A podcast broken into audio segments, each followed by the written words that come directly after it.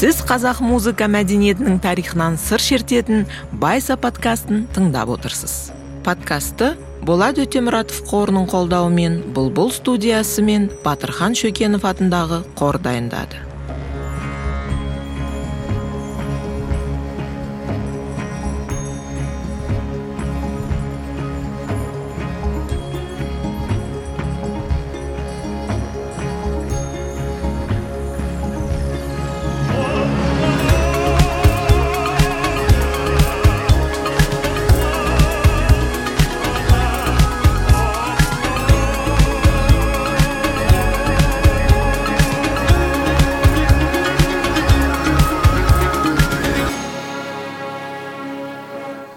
Төртінші эпизод. Шетелдік этнографтар мен музыканттар қазақтың ән күйлерін қалай жинады? Дәрісті құрманғазы атындағы қазақ ұлттық консерваториясының профессоры сәуле өтеғалиева дайындады. Дәрісті оқыған бексұлтан бақытжан. Әр уақытта еуропалықтар көркемдік және эстетикалық әсерлерді аңдыған. 19 ғасырда зерттеушілер үшін орталық азия аса маңызды жаңалыққа айналды. Мысалы ешкім біле бермейтін өлкеде тұратын халықтардың салт дәстүрі туралы мәліметтер француз габриэль бонвало венгер шығыстанушысы армини ван бери орыс антропологы алексей ивановский этнограф және фольклоршы григорий потаниннің еңбектерінде көрініс тапты. Әлгі күнге дейін поляк адольф янушкевичтің қазақтар туралы жазбалары август эхгорнның орталық азия халықтарының музыкалық аспаптар туралы жинағы өз құнын жоғалтқан жоқ. Алексей левшиннің үздік жұмыстары да қазақ мәдениетіне арналды. Қазақ музыкасын түпнұсқада дыбыс аспабына жазып алу мүмкіндігі 1925 жылы парижде өткен дүниежүзілік сән өнері көрмесінде туды. Онда дарынды әнші әміре қашаубаев қазақ әнін шырқаған еді. Ұзақ уақыт бойы біздің алғашқы аудио артефактіміз осы деп санап келдік.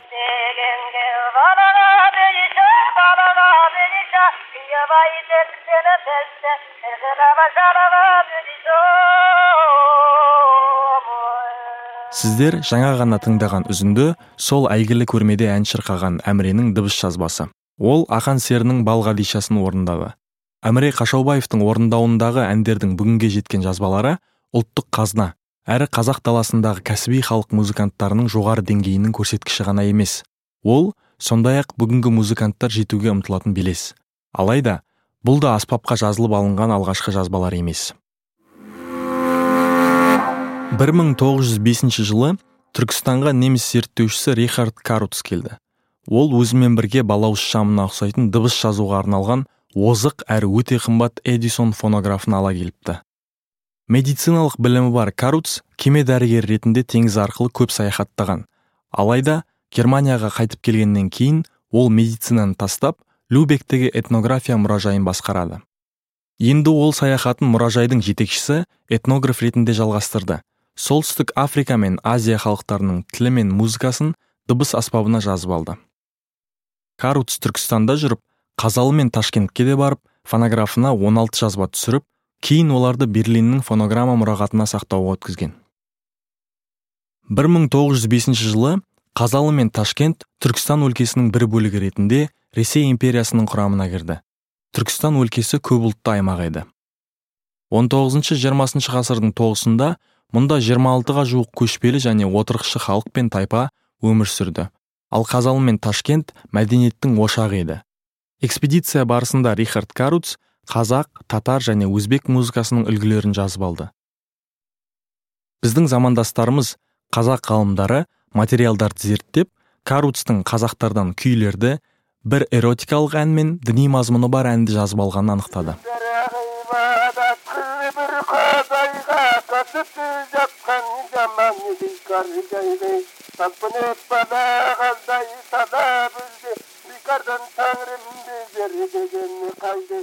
Тыңдағандарыңыз каруц жаңғырбай сұлтан әні деп атап көрсеткен шығармадан үзінді.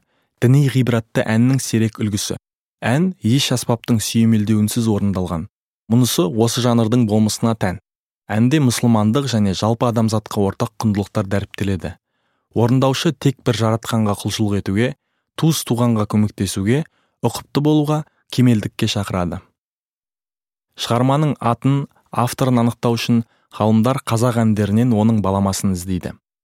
Мәдениет саласында бір дүниенің мүлдем жоғалып кетуі сирек кездеседі. Көбіне шығарманың басқа нұсқалары бар болып шығуы мүмкін. Осылайша каруцтың аннотациясында айбала деп берілген әннің баламасы табылды. Оның мәтіні жоқ тек алексиялық әуездері ғана бар.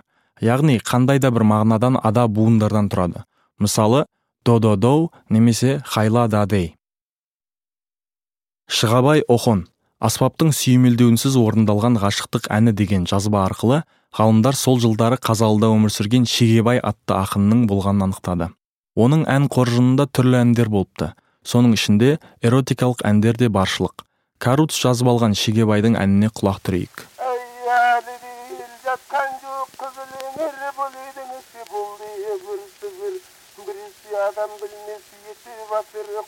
Тастай судай кім екенін төмен қоймадың әніменен әй жатсыда жатқанда. қонақ ұябай дыбыс сапасы көшірілген сайын өзгере түскен. Жалпы дыбыс сапасы өте төмен. Десе де сөздері мен мақамын ажыратуға болады. Бұл әнде ақын бөтен ер келіп кететін қыздың жүріс тұрысы туралы айтады. Мұны әрине ашық айтпай астарымен тұспалдап жеткізеді. Жалпы атауында кездесетін ахон немесе ахун деген сөз татар тілінде молда яғни ислам дінінде дін қызметкері дегенді білдіреді. Бірақ әннің мазмұны ерекше мәнге ие болғандықтан ғалымдар бұл ақын дегені болар деп топшылайды. Каруцтың жазбалары сол өлкеде кең таралған дәстүрлерін айшықтайды дей алмаймыз. Біз оның әндерді және оны жеткізушілерді қандай негізге сүйеніп таңдағанын да білмейміз. Мүмкін жолда кездескендердің бәрінен сұрастырған болар. Мүмкін нақты кімді жазуға болатынын айтып жол көрсеткен серігі болмаған шығар. Десе де каруцтың мұрағаты ғалымдар үшін құнды. 20 ғасырдың басында орталық азияда осыдан басқа жазба табылған жоқ. Байса подкасты қазақстандағы мәдени әлеуметтік және білім беру жобаларға қолдау көрсететін болат өтемұратов қормен бірлесе жасалды.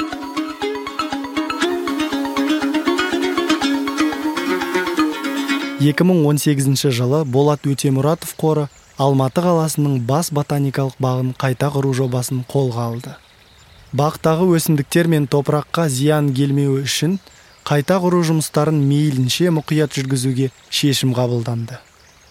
Қор ботаникалық бақ аумағының тұтастығы мен өзіндік ерекшелігін сақтай отырып инфрақұрылымы мен навигациясын жаңартып жасыл қорын ұлғайтуды мақсат етті.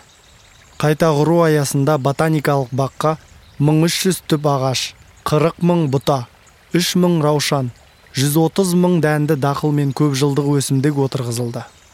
Бақтағы өсімдіктерді суару жүйесі толықтай жаңартылып ұзындығы 13 шақырым болатын жаңа арық желісі пайда болды.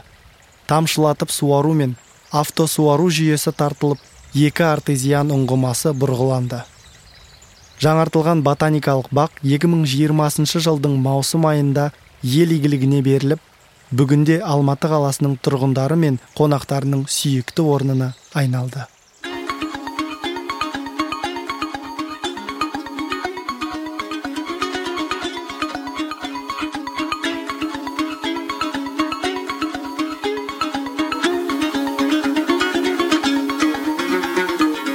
Қазақ даласына келіп жергілікті тұрғындардың мәдениетін зерттеген саяхатшылардың түрлі айғақтары бүгінгі күнге дейін жетті.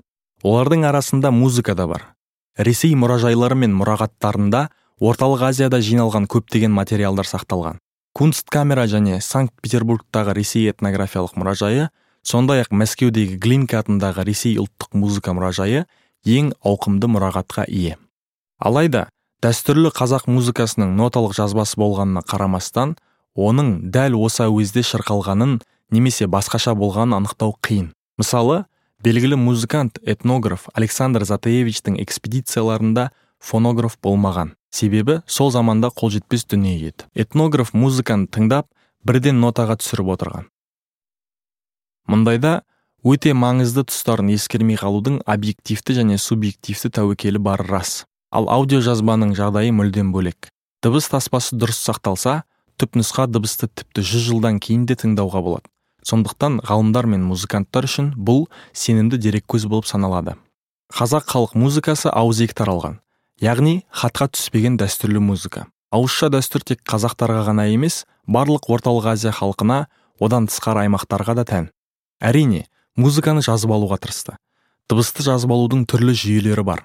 Мысалы 19 ғасырда өзбектерде хорезмдік танбур нотациясы болған. Қазіргі қытайда әлі күнге дейін цифрлық нотация кең қолданылады. Бірақ еуропада қалыптасқан нота жүйесінің бізде болмауының өз себебі бар.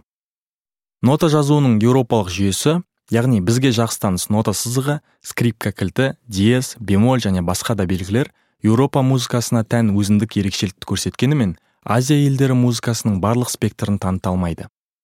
Сондықтан біздің дәстүрлі музыкамызды бұл жүйеде жазу оңай дүние емес. Себебі әр өңірдің музыкалық дәстүрінің акустикалық және құрылымдық ерекшелігі бар. Сондықтан еуропалық нотацияға түсірілген ауызша дәстүр музыкасы барынша шартты жазба саналады. Осы жерде айта кетелік нота еуропалық музыканың өзін де толығымен қағазға түсіре алмайды. Тек белгілі бір тарихи кезеңдегісін жазып алуға қабілетті. Десе де александр затаевичтің әйгілі қазақтың мың әні және қазақтың 500 ән күйі этнографиялық жинақтары дәстүрлі қазақ музыкасын одан әрі зерттеуге түрткі болды. Затаевичтің орынбордағы үйіне қонақтар жиі ат басын бұратын. Оның шаңырағында орынборда оқитын қазақ студенттері қазақ әндерін жадында сақтап айтып бере алатын қазақ интеллигенциясының өкілдері ғалымдар мен әдебиетшілер болатын. Затаевич әміре қашаубаев майра шамсуддинова жаяу мұса сынды кәсіби орындаушылардың әндерін жазып алды. Этнограф жазып алған тұлғалар қатарында алашорда өкілдері ахмет байтұрсынов әлихан бөкейхан жүсіпбек аймауытов міржақып дулатовтың жары ғайни жамал дулатова бар еді. Бірақ олардың есімі екінші басылымды шығаруға дайындық кезінде цензураға ұшырап алынып тасталды. Затаевич жинаққа материалды өткен ғасырдың 20 жылдар жинаған. Бұл кезде қазақ музыкасы әлемге мүлдем беймәлім кез еді. Осы музыканы әлемге танытып баға жетпес музыкалық материалдарды сақтап қалуда александр затаевичтің еңбегі зор. Әнші күйшілер дүниеден өтсе де кейбір пьесалар музыка тәжірибесінен шығып қалса да олар туралы естеліктер музыканттар мен ғалымдардың бірнеше буыны үздіксіз қолданып келе жатқан жинақтарда сақтаулы. Оның жазып қалдырған пікірлері де зерттеушілер үшін зор маңызға ие. Экспедициялар адам төзгісіз жағдайда өтті. Ол жазып алған музыканттардың басым бөлігі аштықтан жоқшылық пен аурудан ерте көз жұмды. Көбі қуғын сүргінге ұшырады. Этнограф сол адамдардың бақидан фәниге аттанғанын өз көзімен көрген. Александр затаевичтің қазақтың мың әні атты алғашқы жинағы тек әндерден тұрады. Ол қазақ тілін білмегендіктен әннің сөздерін жазып алмаған.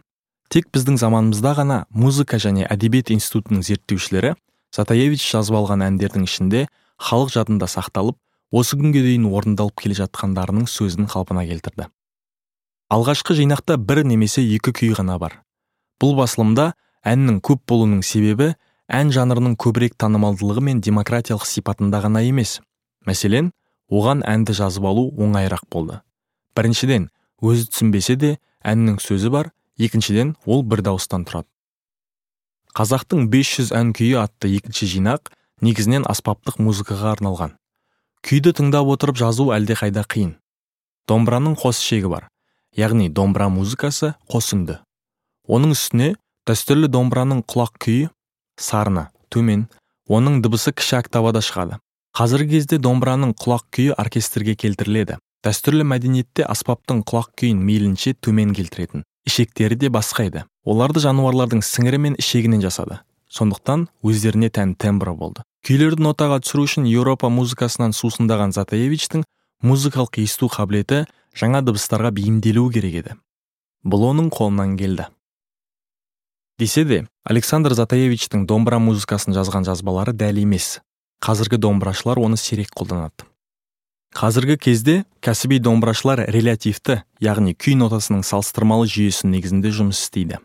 Көбіне музыкалық ақпарат қолдан қолға берілетін ауызша оқыту жүйесі басым. Затаевичтің күйлерінің атын сақтап қалуының арқасында қазақстандық домбыраш төлеп тоғжан жинақтағы бірқатар күйді қалпына келтірді. Затаевичтен кейін қазақ дәстүрлі музыкасын зерттеушілердің жаңа толқыны келді. Олардың қатарында талиға бекқожина борис ерзакович филолог телғожа жанұзақов тымат мерғалиев және басқа да қазақстандық зерттеушілерді атауға болады. Олар дәстүрді сақтап қалу үшін орындаушылық пен тартылуындағы өңірлік ерекшеліктеріне назар аударып музыканы зерттеуге неғұрлым тереңдей кірісті. Осынау көп еңбекті талап ететін жұмыс әлі күнге дейін жалғасып келеді. Мен сол сармолланың тартқан күйлерін жармұхаммедтің тартқан күйлерін ә, жаңағы ә, жинастырып екі мың он төртінші жылы кітап етіп әбдіуахап қатпыр екеуміз ағамыз екеуміз автор болып ә, кітап шығардық кітап жаздық. Бұл еркеғали рахмадиев атындағы мемлекеттік академиялық филармонияның қазақ оркестрінің дирижері күйші әрі композитор нұрлан бекенов. Ол 2013 жылы 20 ғасырдың бірінші жартысындағы күйзелістерден кейін түрік қалаларына қоныстанған қазақ диаспорасының музыкалық мұрасын зерттеу мақсатында түркияға аттанды. 1938 жылы қазақтардың бір бөлігі атамекенін тастап сонау алтайды айналып тибет арқылы кашмирге өтуге мәжбүр болды. Өз тәуелсіздігін алған үндістан мен пәкістан арасында қырқыншы жылдардың екінші жартысында аумақтық дау туып қазақтар пәкістанға қарай ығысады. Сол кезде қазақ белсенділері түркия үкіметінен көмек сұрап анкара өз жеріне қазақтардың орналасуына рұқсат берді делінеді. 1850-ге жуық қазақ пәкістаннан түріктің кония кайсери ниде және ақсарай деген қалаларына қоныс аударған. Түркия қазақтарының көші туралы жади шәкенұлының қаралы көш кітабында баяндалады. Түркияға барған қазақтардың ішінде сармолла атты күйші болыпты. Сармолланың шәкірті жармолла шын есімі жармұхамбет екен. Осы екі кісінің арқасында түркия қазақтары домбыраның үнін ұмытпай күй тарту өнерін кейінгі ұрпаққа мұра етіп қалдырған. Түркияда нұрлан бекенов тарих ғылымдарының докторы белгілі ғалым әбдуақап қарамен және қазақ диаспорасының өкілдерімен кездесіп елдің жадында жатталып әлі күнге дейін ойналатын халық күйлерін сармолла мен жармұхамбеттің күйлерінде жазып алады. Жинаққа авторлық әндер де енген. Соның ішінде бешир ахмет көсенің алтай тауым деген әні кірген. Нұрлан бекеновтің сөзінше ең құнды олжа алашорда қайраткері ақын міржақып дулатов жазды деп есептелетін әуез күйі жинақ авторларының бұлай деуінің бірнеше себебі бар. Ә, кезінде отызыншы жылдары ахмет байтұрсынов мелодияны әуен музыканы әуез деп аударған. Яғни ә, сол міржақып дулат міржақыптың күйі деп тартады екен бір күй бұл не күй деп әбекеңнен сұраған кезде ол енді басқа міржақып жоқ бұл міржақып дулаттың күйі деп содан ә деп мен оған ә, оны дәлелдей келе оның иірімдерін қарай келе ол шынымен қазақ музыка тарихында әуез деген күйдің атауы жоқ содан ойладым да е отызыншы жылдары осы ә, жаңағы тіліміз жинақталып әдебиетіміз жинақталып ағарту істеріне қатты жүрді сол кезде шынымен бір әуездетіп жаңағы әндетіп дегендей бір тартқан болар деп міржақыптың күйі деп қазіргі таңда сол кітапқа жазылып қазіргі таңда орындалып жүр.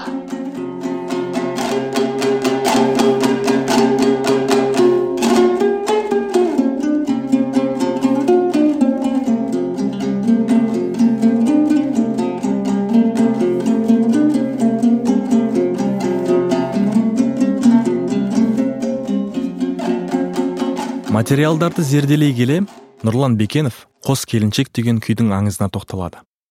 Аңызға келсек ертеде бір бай болған екен. Ол өзінің жалғыз ұлына бірден екі келіншек алып береді. Бірақ олардың отбасылық өмірі екі жылдан аспай жігіт мезгілсіз қайтыс болады. Қос қара айғырмен күйеуінің мазарына келіп екеуі еңкілдеп жоқтау айтыпты. Нұрлан бекеновті бәрінен бұрын қос келіншектің үстіңгі шек пен төменгі шек үндесіп телбұраумен тартылғаны таңғалдырған. Енді қос келіншек екі адам бір адамның әйелі мысалы екі әйел. Сонда екеуінің жаңағы құқығы бірдей екеуінің екеуі де бір деңгейде ұсталғандығы сонымен қатар екеуінің зары бірдей бір адам жоқтап отыр деген логикада тел бұрауда күй тарту деген бұл деген ә, ғажап нәрсе білген адамға. Көрдіңіз ба? Мен осыған бір таңқалдым ой тұрмай дедім қандай ұлылық дедім. Көрдіңіз ба? Қос келіншек деп екі шекті домбыраны бірдей қылып қойып телбірауда тартып күй шығару бұл деген ә, философия жағынан алсақ та жалпы ойлау жүйе логика жағынан алсақ та бұл енді мені бір таңғалдырған нәрсе осы.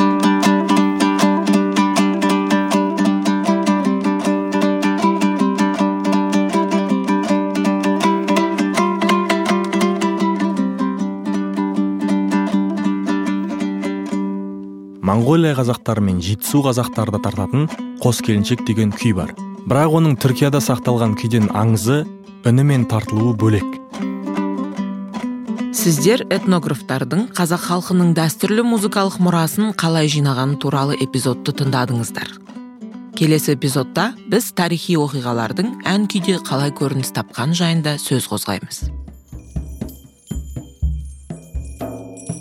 Байса подкастын дайындауға атсалысқандар. Подкасттың редакторы және продюсері айсұлу тойшыбекова қазақ тілді мәтіндердің редакторы кәмшат әбдірайым подкасттың қазақ тіліндегі редакторы айгүміс сексенбаева ғылыми кеңесші раушан жұманиязова дыбыс режиссері дауд жантасов композитор эмиль досов әкімші анель хасенқызы мұқаба дизайнері гүлдана тауасар.